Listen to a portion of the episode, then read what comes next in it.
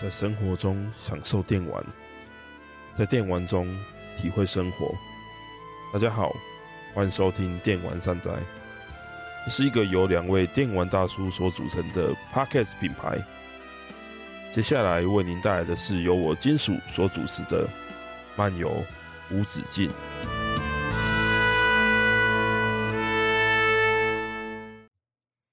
嗨，大家好，很快哦。过年过去了，好像也没有做到什么事情。不知道大家过年假期过得如何哦？虽然在那个嗯特别节目里面有讲到说，应该是要好好的有计划性的在过年好好的打一下游戏。不过计划总是赶不上变化啦。我在过年前几天哦，很冲动的就辞掉工作，这样，所以呢，我突然就变成无业游民。然后，或许因为之前工作实在是太过疲劳的一个反动哦，让我过年就是虽然说不能说没有打电动，而且我也花了蛮多时间在做节目的后置，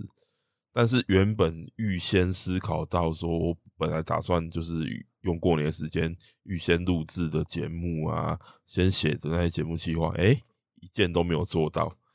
所以呢。你现在听的这个节目呢，其实是应该大家听到时间，应该是在我在前一天录制的啦。当然，那个主题其实是我很多年前就已经定下来的内容，不过我其实没有做一个完整的整理。不过，但是这些内容其实是我蛮熟悉的内容啦，所以我还是可以蛮简单的就侃侃而谈。不过想想也好啦，如果每次都花时间去写那些稿子，老实说，我看稿做节目还是会有一点不自然的感觉吧。我自己听下来，虽然说我会尽量用一些方式自由发挥方式，就是不要完全照稿念，但是你很多内容你还是你都写了嘛，对不对？你还是会去照那个稿子去念啊。所以说，在这个情况之下，节目就会。变得有点不自然，那这个就是我自己个人的问题啦。那这这段时间呢，我基本上就是练个琴，琴有稍微练一下啦。然后电动的话，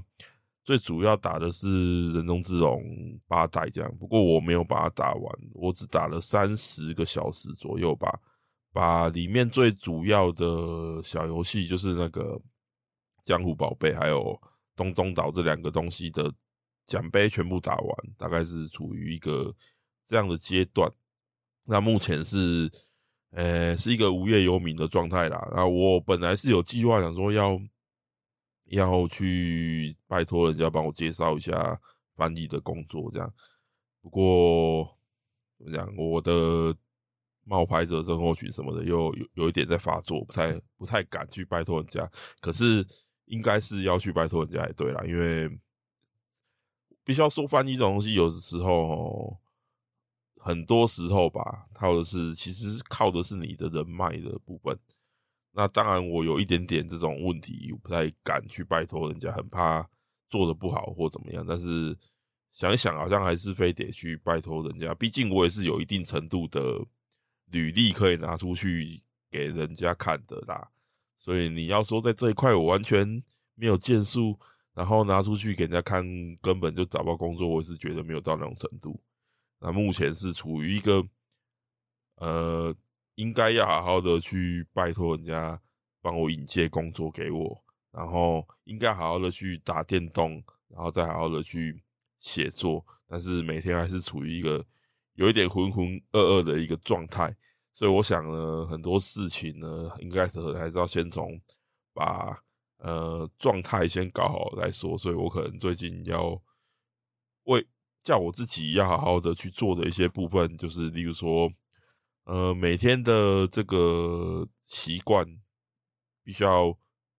定好那个时间，就是例如说每天早上七点、六点、七点或八点左右就得起床，然后吃完早餐，然后工作多长时间什么的，每天要。每天要为自己准备好，例如说我每天要写作一个小时、两个小时，每天要练琴一个小时、两个小时，然后剩下时间要打电动几个小时，大概要先规定好自己的这个部分，然后打电动也不能够就是按照自己的喜好随便打，应该要排好，例如说，好，我一个礼拜有几天可以打自己想打的东西，然后剩下的要几天时间去分配打什么，几天时间去分配打什么，这个是目前的一点想法啦，希望可以实现啦。因为毕竟好像也不是什么很痛苦的事情，但是有一个问题就是说，如果就是开始工作，那我的工作的怎么讲状况怎么样？就是我一天可以翻的字数，然后我必须要去花多少时间去达成我一天可以翻的应该要有的进度，以及。这样的话，我一个月可以赚多少钱的这样的一个计算以及实际的状况，然后到底会不会影响到我实际其他的这些作业的状况，就是是是值得好好思考一下的啦。那关于这些作业流程的一些定定的话，接下来还是要花时间好好的去想一下。当然，嗯。也讲过嘛，就是今年的目标就是就是每周要升升那个节目。那因为我们两个人的话，就变成说每两个礼拜要升一集节目，看似不难呐，但是在很多事情要做的情况下，呃，有时候可能也会有一点状况。那不管怎么样啦，我想的就是说，就算就算我很。肤浅的，这样肤浅而且怪怪，就算就算我比较轻松的试图去比较简单的做一个节目的话，我也是要想办法把节目生出来，所以我可能会找某一些节目，可能会找一些比较简单的题目，例如说，你如果听到我在做，例如说呃新闻类的内容，你可能就会知道说，哦，好，我那周可能比较不知道在忙什么这样。啊，或者是，总之有一些主题可能就是我随手就可以讲的那一种。那我我可能讲到那种主题的时候，你就会发现说，哎、这个人怎么好像讲话突然间变得好像比较流利一点，然后好像没有那么的念稿的感觉。或许我也不知道是好事还是坏事、欸，诶就是念稿好吗？念稿好的好处是我可以完整的做事前的调查。然后完整的写出，呃，很完整的内容，有有很完整的结构这样的内容，然后大家可以有一个比较完整的对我所做的主题的一个认识，我比较不会会就是可能会很容易漏掉一些内容，这样就比较不会有那种情况发生。但是或许在稿子的这个使用上，因为我一定会事先写好文字嘛。那我在事先讲这些文字的时候呢，就可能会变得有点死板吧，就是我在想的啦。那不看稿的一个问题就是说呢，有些内容我可能没有记得那么清楚，我可能就会漏掉，或是说我一时上脑讲得太开心，我就可能会漏掉一些内容。然后，但是呢，可能那个状况就会比较活泼一点，念起来讲话感觉就会比较顺畅一点。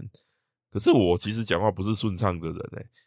我自己剪我自己，或是我自己剪那些对谈，我自己都知道，其实中间还蛮长，会有停顿的，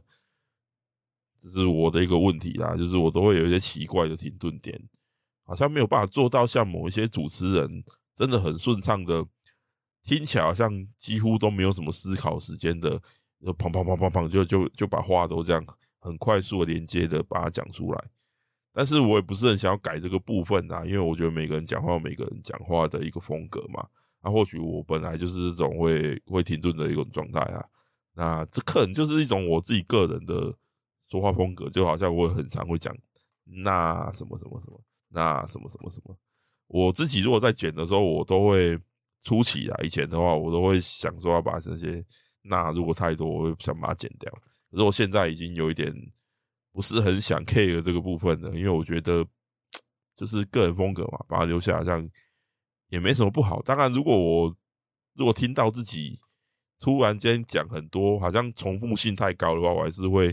酌情剪掉一些部分的。对啊，啊，为什么会这样讲一讲又十分钟？好像时间过得真的很快哦。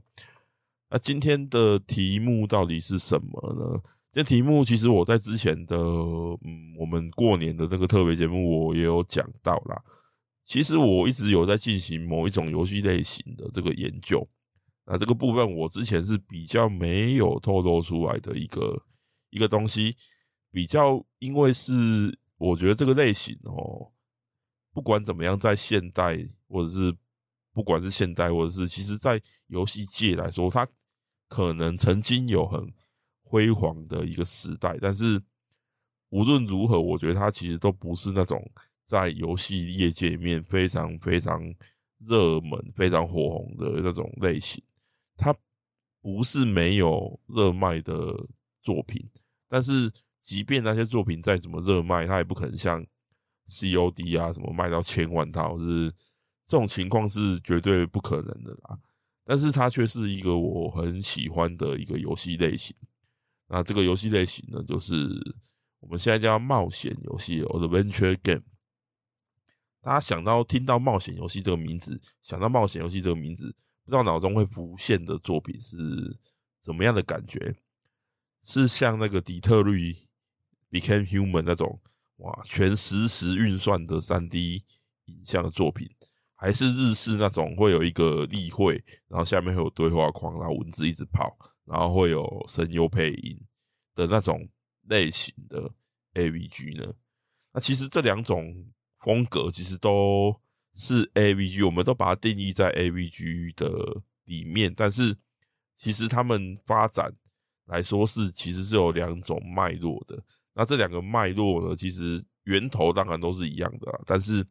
在这两个在同样的一个源头发展下去而衍生出来的这两个脉络呢，其实他们就发展出了很不一样的风格。那这个其实要来讲的话，或许也可以视为是一种，诶、以美国游戏界为为首的这个欧美游戏圈以及日本游戏圈，他们面对游戏，甚至他们实际的经济体的这个商业运作的模式的这个商业状态的差异、商业的规模等等呢，也我觉得也都有相关的观点，但是我是没有要想要讲那么大的。的这个主题啦，因为这个讲下去，其实你也不止都在讲 AVG 了，其实很大一部分 AVG 还影响到了 RPG 游戏啊，或是很多后续来说动作游戏等等。其实它有一个很共通的源头，其实都是 AVG 游戏这样。所以呢，你如果要讲下去哦，这个主题会发散的有一点太远了，其实会很难收尾，所以。这边大概简单的讲，所以呢，我们其实应该要来讲一下 Adventure Games 为什么它会叫 Adventure Games。很多 Adventure Games 它其实并没有 Adventure 嘛，对不对？Adventure 大家都知道是冒险的意思，但是有所有的游戏都在冒险嘛，你都会去思考说，诶，那为什么它要叫冒险游戏？就是冒险这个字到底是从何而来？为什么它要叫冒险游戏？明明大部分的游戏都很难说它是一个冒险，对不对？例如说逆转裁判有冒险吗？就在他就是在法院里面嘛，那他有冒险，对不对？或者是什么单杠弄爬他有冒险嘛？就是没有很冒险啊。那到底为什么最早会叫冒险这个游戏呢？因为这个类型的最早最早的始祖第一款游戏，其实就叫 Adventure。就叫冒险游戏这样，那它是算是呃第一款冒险游戏，那它还是第一款文字冒险游戏。哦，这要怎么讲呢？所谓的文字冒险游戏，目前大家会思考到这样的，听到这样的一个名称，大家会思考的一个很简单、很快的就会浮现画画面的一个作品，大概就是日式的文字 AVG 嘛。因为日本式的 AVG 大多是以文字表现为主，就是它有点像是电子小说的感觉，只是它辅助一些背景的图像，还有角色角色的例会，还有一些特效等等，让你帮助你去阅读，但是它基本上还是以文字构成为主。没错呢，其实冒险游戏的最早最早的根本呢，也是以文字为主。那我们必须要讲到一九七六年吧，一九七六年。那当时有一个组合城市的一个设计师叫做威廉·克罗塞。那他其实最早呢，他其实是在这个美国国防部里面设计一个叫做阿帕内特的一个东西。那这个东西后来变成了 Internet。那当然他是其中的一个设计师，他不是最主要的那一个啦。然后呢，因为他是呃《龙与地下城》的爱好者，那再加上他也是一个洞穴探勘的冒险家。所以呢，他当时呢，因为他跟老婆离婚，所以他为了想要让女儿开心，改善这个亲子关系哦，所以他在当时算是颇负盛名的一个个人电脑的一个平台，叫做 PDB 十里面做了一个叫做 Adventure 的一个游戏。那基本上呢，它这是一个关于洞穴探勘的一个的一个游戏啊。那这个游戏呢，它为了要让他的女儿以及其他非电脑的一个使用族群也能够轻松玩，其实以现在来说，这个它其实并不是一个轻松玩的感觉啦。因为以现在来说，当时的文字冒险游戏的游玩方法上，而对现代的玩家来说，会是一个很有门槛的一个形式。但是你要知道，当时电脑这个东西在大部分的人的心中是不存在的这个东西，它是非常非常少数族群，就是呃研究中心啊，或者是学校里面才会有人。当时的这个所谓的个人电脑平台呢，才刚推出没多久，真正家里有电脑的人呢，真的都是这些研究者或者是学生们。总之就是有进行相关研究相关的一个。类类别的的人，他才会有这个电脑经验。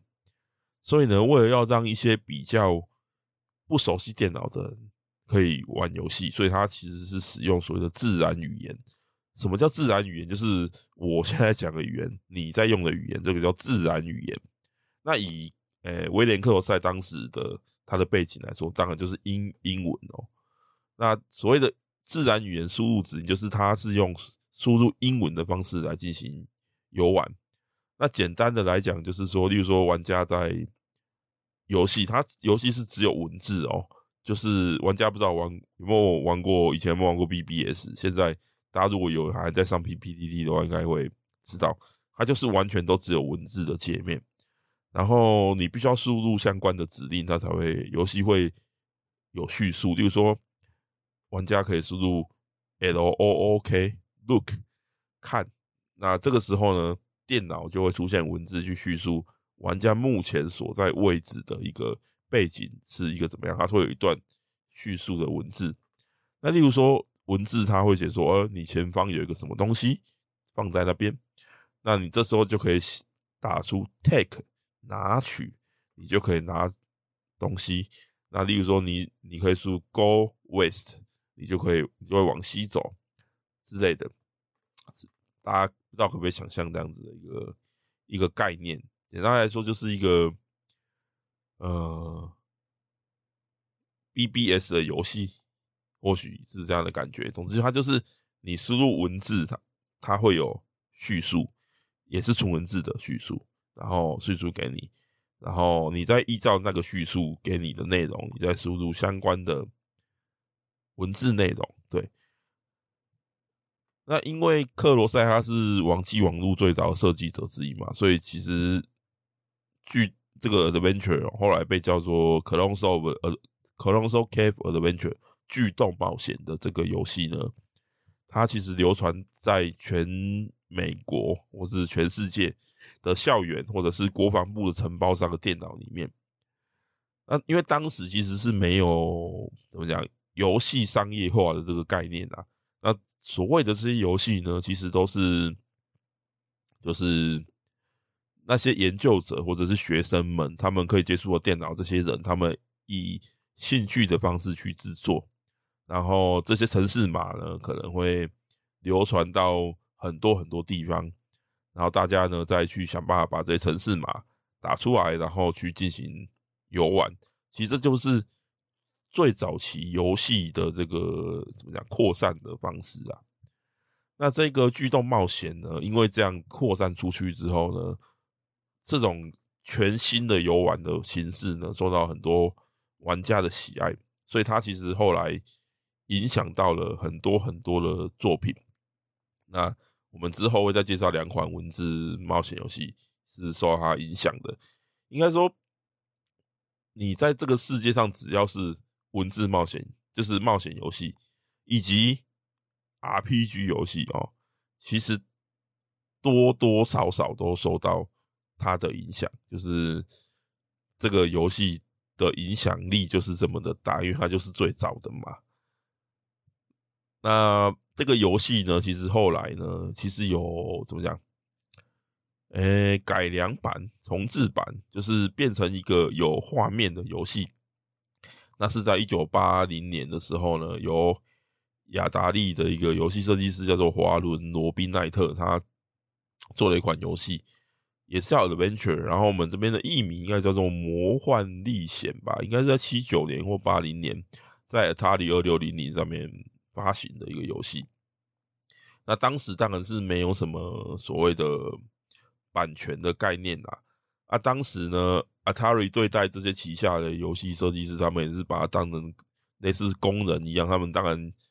当然是不会有任何的权权益，也不会像现在的游戏制作人的地位有这么崇高。就是雅达利认为他们就是流水线上的工人嘛。那当时制作这款 Adventure 的的这个重制版《魔幻历险》的这个设计师，哎，华伦罗宾奈特呢，他有鉴于这个事情，他希望他的名字可以流传在这个游戏当中。然后这款游戏就，他就用了一些方式想办法把自己的名字放了进去，而这款游戏就成为了世界上第一个有彩蛋的电子游戏。大家有看过一级玩家主角最后最后玩的那个游戏就是 Adventure，对，它其实是一个世界上第一款文字冒险游戏的重制版，而这个重制版成为了世界上第一款添加彩蛋的这个。电子游戏其实想一想也是一个蛮浪漫、蛮有趣的一件事情。那东串西串，其实大家会发现说，哦，这些游戏背后其实有这样的一个故事。其实我觉得很有趣，我就会很喜欢研究这些东西。然后在这边继续讲到这个巨动冒险之后所影响到的一些一些东西。好，那之后呢，有一群其实就是。麻省理工学院的学生们，那他们呢玩了这个 Adventure 巨动冒险之后呢，这群学生们就很很喜欢。然后因为他们呢受到很多互动式小说啊，或者是一些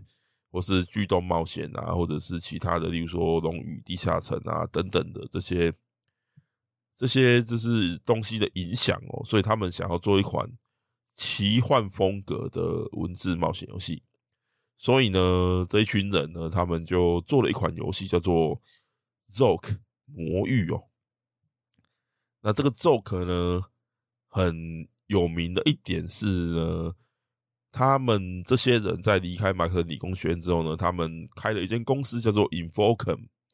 那 Infocom 呢，他们这间公司主要就是想要。把他们这个游戏呢进行商业的发行，而且并且呢，把一些他们麻省理工学院的一些同学啊、学弟啊，如果他们离开学校没有地方去的话，希望可以就是来到他们这边，然后一起创作游戏这样。那《Zoke 魔域》这款游戏呢，就成为了第一款商业发行的纯文字的冒险游戏。那因为它的风格是比较奇幻式的作品嘛。所以呢，它其实影响到后来的 RPG 以及呃泥巴，不知道大家知道泥巴？泥巴就是文字冒险游戏的线上版，它是在线上玩的，然后是在 BBS 时代的这个才有的一个很独特的一个线上游戏的一个形式，它叫 MUD 啦，叫做 Multi User Dungeon 啦。多使用者迷宫。然后因为是 MUD 嘛，就是又被称为妈的迷，就是泥巴的意思。然后这个游戏呢，它就是启发了泥巴，或者是之后的所谓的 MMORPG 的一个诞生哦。那其实也是影响力非常大的游戏 Z O K。那大家现在想玩的话，诶，Steam 是有有有卖的哦。可是当然一样是，除了开头有加入了一些，好像那么有那么一点回事的一些形象化，就是画面进去的一个开头有那个特殊设计的标题的这个字体以外呢，整个游戏还是维持当年的，就是完全。完全文字类型的一个一个风格，对。那魔域这家公司以及 Invoken 呢，其实他们后来其实也是还是有在制作很多游戏啦。不过这家公司呢，后来的这个下场呢，他们该该怎么讲？这家公司呢，叫做文字游戏破坏者吧，冒险游戏破坏者吧，就是他们后来被被那个。动视这家公司所所收购，然后后来就把它关掉了，这样。然后动视已经在二零零二年放弃这个商标了，所以说现在还是有人在继续制作 ZOC 相关的游戏，或是以它为底去制作一些相关的东西。那为什么说动动视是这个呃文字冒险游戏破坏者呢？当然是因为他们破坏的不止 Invoken 这家公司啊，呃，动视如果大家不知道的话，他们是一群当年是在阿塔里公司的一群游戏制作者。那前面也讲到阿塔里里面不把这些人当做什么厉害的艺术家，或是什么创作家，他们就是 在他们的眼中呢，这群人就是一群工厂的的这个流水线的员工嘛。那这一群人觉得说，哎、我做游戏那么累，然后给都给你们爽，我们的名字也不会出现在上面，所以他们就离开阿塔里，然后自己成立一间公司，叫做动视。所以动视呢是人类史上第一家第三场，就是非平台发行商的游戏制作公司。对，大家都不知道动视的历史这么悠久吧？好，这不是很重要了。那总之呢，在巨动冒险，它不止影响到了就是 ZOC 这家游戏公司，那在另外一边，哦，在同时呢，呃，巨动冒险也影响到了另外一群人，哦，有一个叫做罗贝塔威廉斯的一个家庭主妇，然后她的老公呢，肯威廉斯，他当时呢，就是他建立了一间叫做 Online Systems 的一个。电脑软体公司，那当时呢，就是 Apple Two 刚发行啊，所以说，肯威廉斯觉得说，哦，这个 Apple Two 感觉软体开发上有需求，所以他想要在上面制作就是语言编译器这样。那有一天呢，就是肯呢把一台电脑带回家，然后他的老婆，其实他老婆也是一个游戏是，就是不是不能说不是游戏设计师，就是他。在当时，他其实也是一个就是城市设计师啊，只是当时呢，就是结婚生子嘛，所以他闲赋在家。那在那时候呢，就是肯把一台电脑带回家，那他接触到巨动冒险，那他为他感到着迷，但是在他试图寻找跟他一样的电子游戏的时候，却发现市面上不存在这样的东西。所以呢，他就起了一个念头，就是说，那不如我自己来做吧。所以呢，他其实是在厨房的餐桌上去构思游戏的故事。然后呢，他参考了，例如说阿加莎·克里斯蒂的《一个都不留》啊，或是纸上游戏有一个叫《妙探寻凶》，一个 board game。然后呢，就是他是以这个侦探探探案的方式去去这个，就是以。以这个来构思的啦，然后他花了一个月去完成游戏，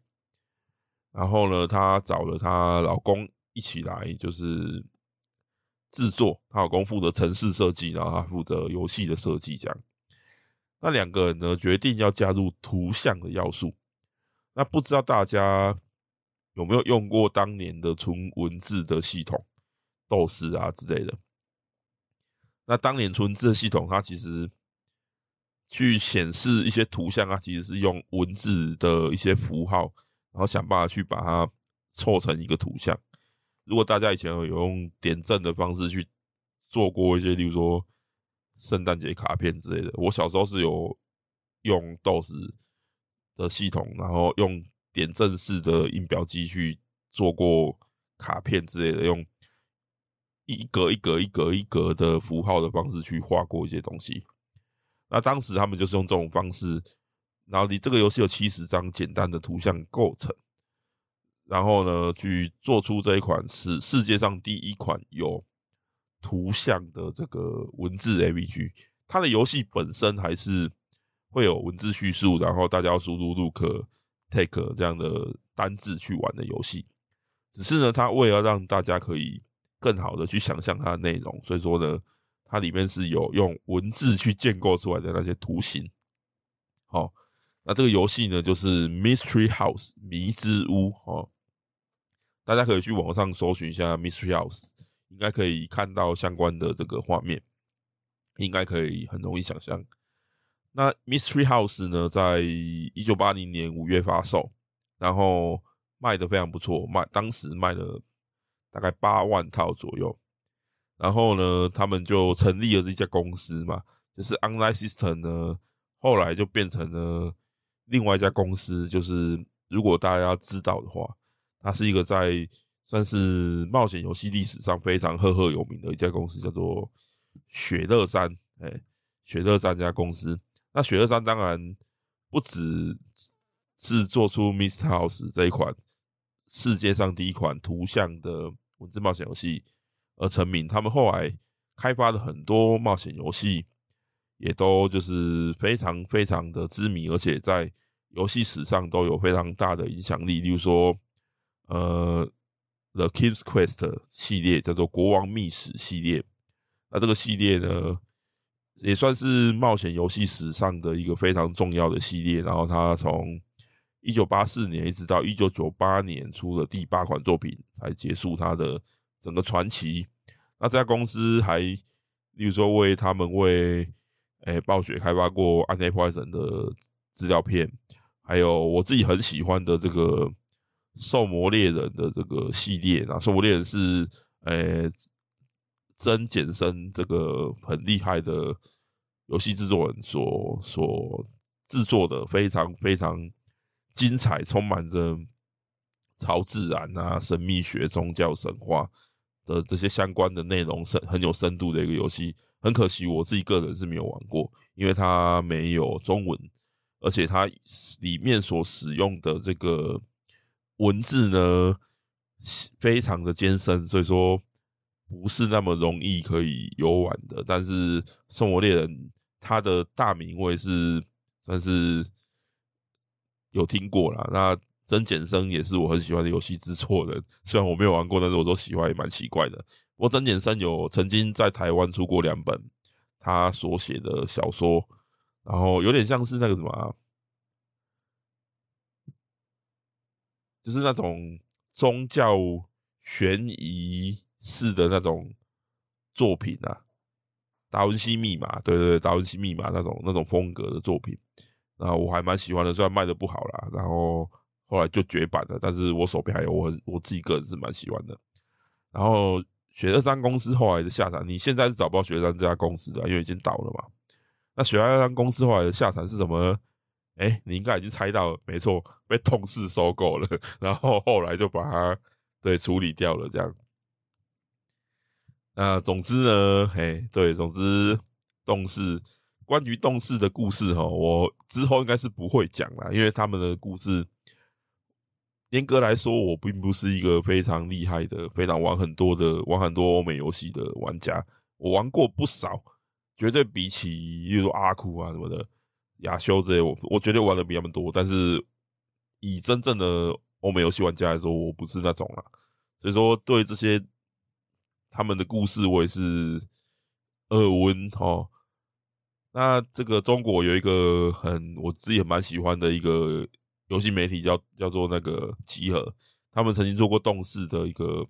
故事。那动视为什么会变成演变成现在的这个局面呢？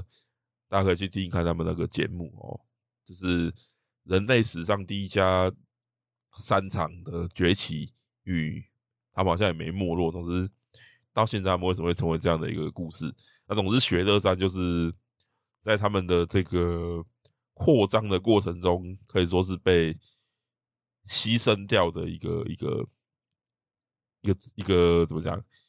牺牲者吧。那总之呢，这三款呢，就是我刚刚前面讲到《巨动冒险》、《魔域》还有《Mr. House》迷诶迷之屋，这三三款就是很重要的文字冒险游戏的一个起头，也是冒险游戏的这个作品它的预言以及以及诞生。然后居然我只讲了最早最早最早的这个起源，我就花三十几分钟。我靠，我今天讲得完吗？好，我其实重点是要放在日式 AVG 啊，不过没想到花那么多多时间讲。好啦，总之跳过。那我这边总结一下这个时期的作品的一个特色。那当然，在 ZOG 和 Mystery House 他们都商业出版之后，其实相对来说是能见度高很多啦。不过八万套、十万套这种销量，当时来说算是天文数字的，可是以后来的游戏厂来说，九牛一毛啦。那总之，这个时期呢，就是基本上是以纯文字为主啦。那游戏方式呢，它是以指令输入式，就是你必须要输入指令。然后它的剧情是线性的，什么意思呢？就是它的剧情基本上就是你要找到正确的指令、正确的单字去输入，你才能过关。那你找不到正确的单字，你就会一直卡关。然后你找到正确的单字，你就会进入到下一个关卡，下一个怎么讲？下一个部分游玩的部分，然后基本上就是这样一直过一直过，然后最后会有一个结局。它的剧情基本上都是直线的，所以呢，你只是它的游戏重点就是你要找到正确的单字。对，你现在思考应该会无法想象，或是很怀疑说这个东西到底有什么好玩的。但是你想想看，那是一个电脑刚出来、游戏刚出现的一个时代。就这样，有一点点互动性，然后提创作者提供他们想给你看到的一些内容，跟你互动的这样的一个形式，在当时基本上是不存在的。所以他只要提出这样的一点点互动性的东西，那甚至在后期 Mystery House 说好奇怪怪的，在之后 Mystery House 加上一点点图形界面。在当时的人来说，就已经是非常惊讶、非常震撼的一个结果了。所以呢，这些东西其实当时就是在少数的一些大学学生、相关技术人员以及新技术的喜好者当中，在例如说杂志上面流通啊，或者是总之他们会把那个城市码以文字的方式刊载出来，然后大家再。想办法去输入到输入到他们的平台上面，或者是想办法去转译，因为可能会有不同的语言的问题嘛。那这个东西呢，其实在后来之后呢，它算是流传到了日本。对，那日本呢，当然在游戏上面是一个蛮后进的啦。那这些东西呢，透过杂志的一个刊载呢，其实影响到了一些人。那在这里呢，要讲到一个人的登场，而这个人呢，他的出现呢，不止改变了日本的冒险游戏的形式，他也改变了日本的 RPG。后者呢，相信大家，我讲他的名字呢，大家就会知道说，哦，对对对，他改变了日本的 RPG。但是，我相信大家一定不知道，他也改变了日本的冒险游戏。这个人呢，叫做枯井雄二，对，就是。那一位勇者斗恶龙之父啊，但是呢，他在创作出勇者斗恶龙之前呢，其实在这之前，他的作品其实有过所谓的冒险游戏三部曲。那冒险游戏三部曲是一个什么样的作品呢？那首先呢，它的冒险游戏三部曲的名称呢，呃，这个港口镇连续杀人事件，还有北海道连续杀人以及轻井泽诱拐案内，哦，这三款是他的冒险游戏三部曲，都是在隔一年左右发售的。那当时呢，其实它就是一个 怎么讲，喜好电脑这个新东西的一个一个年轻人吧。然后他透过一些在当时呢所举办的一些活动啊，例如说 Enix，其实他们早期主要是以出版为成名的一家公司啊。那所以呢，他们其实出版，他们有办一些游戏设计的比赛。所以，呃，古井雄二他其实当时是在这个比赛上面以自己自己写程式啊，自己制作，因为当时。其实当时的游戏是可以少人数制作，一个一位到两位其实就可以做出来。所以像他们会征召这些人来做，他们就是大概都是那时候大学生吧，因为学校有电脑，所以他们当时用学校电脑去做的一些小游戏。然后他当时应该是做一个网球游戏吧，对。然后就是因为这样呢，然后他开始认识到了一些人，例如说中村光一啊，这个名字很重要。那。等等的这些人，然后在他做出的这一款就是，诶、网球游戏吧，我记得没错的话，应该是网球游戏吧，我查一下哦，应该是啊，我这是他最早期的一个作品，就是他算是最早成名的一个作品。他其实是文学部出身的，但是他这个人比较不务正业吧，就是。有兴趣就乱跑啊，例如说他他当过永井豪的助手啊，然后什么的，然后他甚至没有好好的去，也不能说没有啊，就是就是因为对这个做游戏有兴趣，所以就自己想办法去设计。哦，他那个时候是做 PC 六零零一的，叫做诶 Love Match Tennis，对，是一个那个网球游戏，没错啦。那当他在当时呢，就认识了中村光一这样。那他之后呢，他做了一款就是这个港口镇连续杀人事件。然后在这个在当时的这个游戏算是就是蛮受到业界的欢迎吧，因为这这个事其实是他参考自当时在呃日本还算不算是常见，但是是开始有一些。杂志啊什么的介绍欧美的像这些剧动冒险啊、迷之屋啊等等的这些这些作品，当然日本是比他们后进的，在他们做这些作品的时候，其实那时候都已经有这些就是比较用画面来表现的这些这些作品了。所以他当时呢就制作了广港口镇连续杀人事件呢，它其实就是一个。呃，图像式的已经进步到图像式的，但是呢，它依然是使用所谓的文字输入式的一个的一个操作形式所做出来的一个的一个算是呃冒险游戏，哎，因为我被前面一直讲文字冒险游戏所影响，总之它就是一个冒险游戏啦。那形式跟之前的游戏其实没有什么不同，只是它变成了。有画面的，然后还是一样要输入文字这样。那当然，这个东西就会比之前的那些文字纯文字的东西会更有代入感嘛。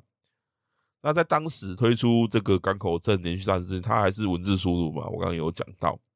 但是呢，在制作第二款作品，也就是北海道连续杀人消失于这个二货客刺二货刺客。好吧，这个这个名字我实在是很难很难很难记。总之就是北海道连续杀人的这个作品的时候呢，那当时他就是算是从这个桃太郎电铁之父哦，他当时的好朋友那边听闻的，听到了一些建议，就是说对当时的日本人来说呢，输入文字这样的操作形式呢，真的是太复杂了，难以理解，所以呢。他在第二款作品《北海道连续杀人》之中呢，有了一个算是必然，但是也算是在当时游戏界算是一个非常创新式的一个创举，就是他把它改成叫做呃指令选择式。什么叫指令选择式呢？就是他把里面会用到的指令呢，统整成几个固定的东西，例如说调查、移动、对话、物品什么的，他就是把它统整成这样的一个形式。然后呢，玩家就不需要在那边一直测单字，哦，很浪费时间。玩家就只需要呢，就是在正确的时刻去按正确的指令，因为它都是选择的，就已经比较接近现代的游戏形式了。玩家只要移动游标去选择指令，然后在正确的时候去选出正确的指令，这样就好了。相对来说，比文字输入式的要简单的很多。然后这个东西呢，算是为日本当时的这个呃。AVG 的这个历史呢，带来一个全新的一个概念吧。那在之后呢，这个港口要连续杀人事件也移植到就是当时的红白机，然后在移植到当时红白机上面的时候呢，也采用了北海道连续杀人的这个他们新研发出来的就是所谓的的这个诶、指令选择式。那这个东西大家他后来就因为这样呢。因为大家觉得说哇，这样子还是太方便了。你现在想会觉得说，干哪里方便？你还是要选择指令啊。可是你要想想，当时他们的想法还停在我要输入，我要用文字输入。突然间出现一个哇，我都帮你整理好了，你只要用选的就好了。你不会觉得说这是一个非常惊人的一个迈进吗？你一定会很震撼的啊。那当时就是一个这样的一个一个状况啊。那这个东西呢，就对日本的这个，呃，冒险游戏带来一个很大很大很大的一个影响，一直到现在这样。那这个东西其实是一九八几年，一九八四年的作品。然后之后的这个，嗯，怎么讲？之后的 A B G 作品呢，其实大多是就是开始就是几乎都是以这种文字指令选择式，应该说当时的游戏的概念就是真的是游戏，也就是说呢，这个概念当时的概念就是游戏就是游戏制作者对玩家发起的一个挑战书，就是你能够突破我设下的难题吗？所以呢，冒险游戏其实就是。你能够突破制作者为你设下难题，找到正确的指令、正确的对话、正确的选择，然后继续往前进。所以当时呢，其实所谓的游戏其实都是直线式的。现在大家会想到的这个 AVG，其实大部分都是分歧啊、多重结局啊，或是多角色、多路线等等。其实这些东西其实都是后来才拟定的。所以其实。它其实并没有那么简单的就成为了呃现代的这个样貌。它其实你要说的话，一直其实一直到一九九二年有一款游戏的发行，这个东西才变成了怎么讲，渐渐的扩散开来，然后多路线选项分歧的这种形式呢，才成为游戏业界的一个主流。才成为现代所谓的 AVG，大家可以想到的这个形式呢，会变成了一个